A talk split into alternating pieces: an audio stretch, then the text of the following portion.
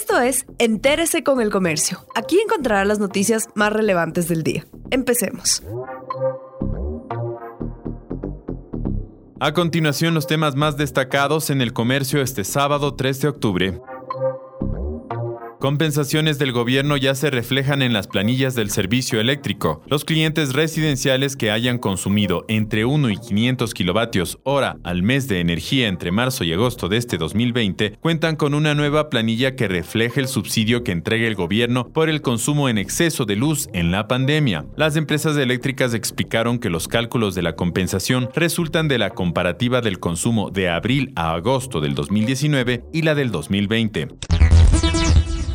La reconstrucción del aeropuerto Eloy Alfaro de Manta en Manabí concluirá en diciembre de este año. Las obras se retomaron en junio con 150 obreros que trabajan por grupos para agilizar la construcción que ya tiene un 70% de avance. Según el Ministerio de Transporte y Obras Públicas, la obra está en la fase final que consiste en la colocación de vitrales, construcción de aceras, instalación de sistemas eléctricos y otras obras complementarias.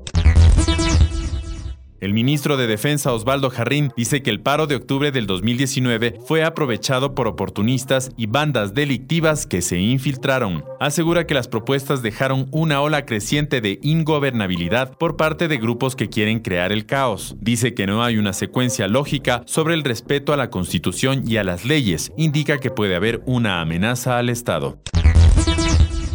El sector turístico de Quito ha perdido cerca de 500 millones de dólares debido a la pandemia causada por el COVID-19. El municipio prevé seis acciones para reactivar esta actividad económica. Sin embargo, dos de los ofrecimientos aún no se pueden concretar. La reducción del 50% en la patente para locales turísticos requiere de una ordenanza, mientras que una nueva categoría turística para locales de venta de cerveza artesanal depende del Ministerio de Turismo. Además, locales de alimentos y bebidas apuestan por atender en el espacio público y el turismo de convenciones prevé reactivarse aumentando su aforo.